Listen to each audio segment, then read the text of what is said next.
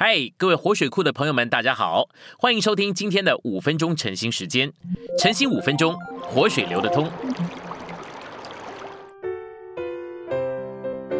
今天有两处经节，第一处是哥林多前书十二章二十七节，你们就是基督的身体，并且各自做肢体。第二处是以弗所书四章十六节。本于他全身借着每一丰富供应的节，并借着每一部分依其度量而有的功用，得以联络在一起，并结合在一起，便叫身体渐渐长大，以致在爱里把自己建造起来。信息选读：神的众子就团体而言，乃是教会；就生机而言，乃是基督的身体。基督的身体就是教会。是神的家，神的国，又是基督的心腹配偶，这些都是以基督的身体为其生机的因素。若没有基督的身体，教会就没有生命，只是一个属人的组织。若没有基督的身体，就没有基督的生命，也不能有神的家，因为神的家乃是父神生了儿女所成功的。这样也就不能有神的国，因为神的国乃是神生命的范围。若没有基督的生命，也没有基督的心腹，因为心腹是基督的配偶，必须是与基督相配才能成对。我们需要看见保罗在以弗所一章成名基督身体的方式。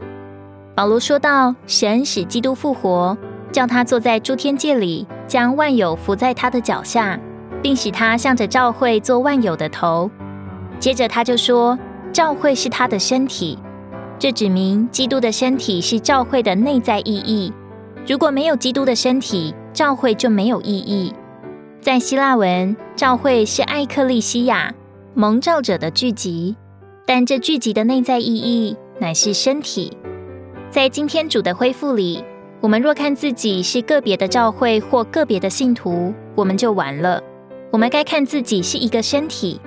我们肉身的各部分若持守自己的辖区，以为自己是自主的，我们的身体就完了。但感谢主，我们肉体的各肢体都是彼此顺服的，以致我们的身体能顺畅的行动工作。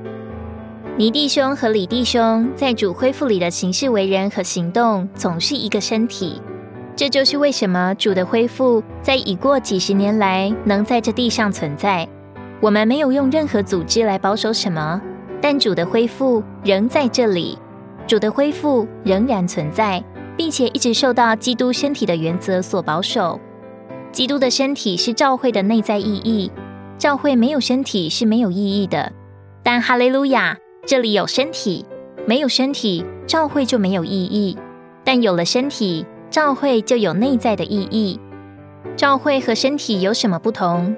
我们可以用苹果树来说明，教会是架构，就像苹果树；基督的身体是教会的生机素质，就像苹果是苹果树的生机素质。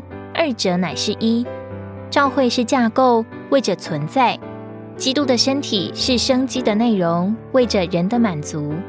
以弗所三章说到，我们得加强到里面的人里，基督安家在我们心里，以及我们被充满。成为神一切的丰满，就是神的所事、素质和元素。借着对内住基督真内里的经历，我们与众圣徒一同领略基督无限的良度。我们也借此被建造起来。今天的晨兴时间，你有什么摸着或感动吗？欢迎在下方留言处留言给我们。如果你喜欢今天的内容，欢迎你们订阅、按赞，并且分享出去哦。天天取用活水库，让你生活不虚度。我们下次再见。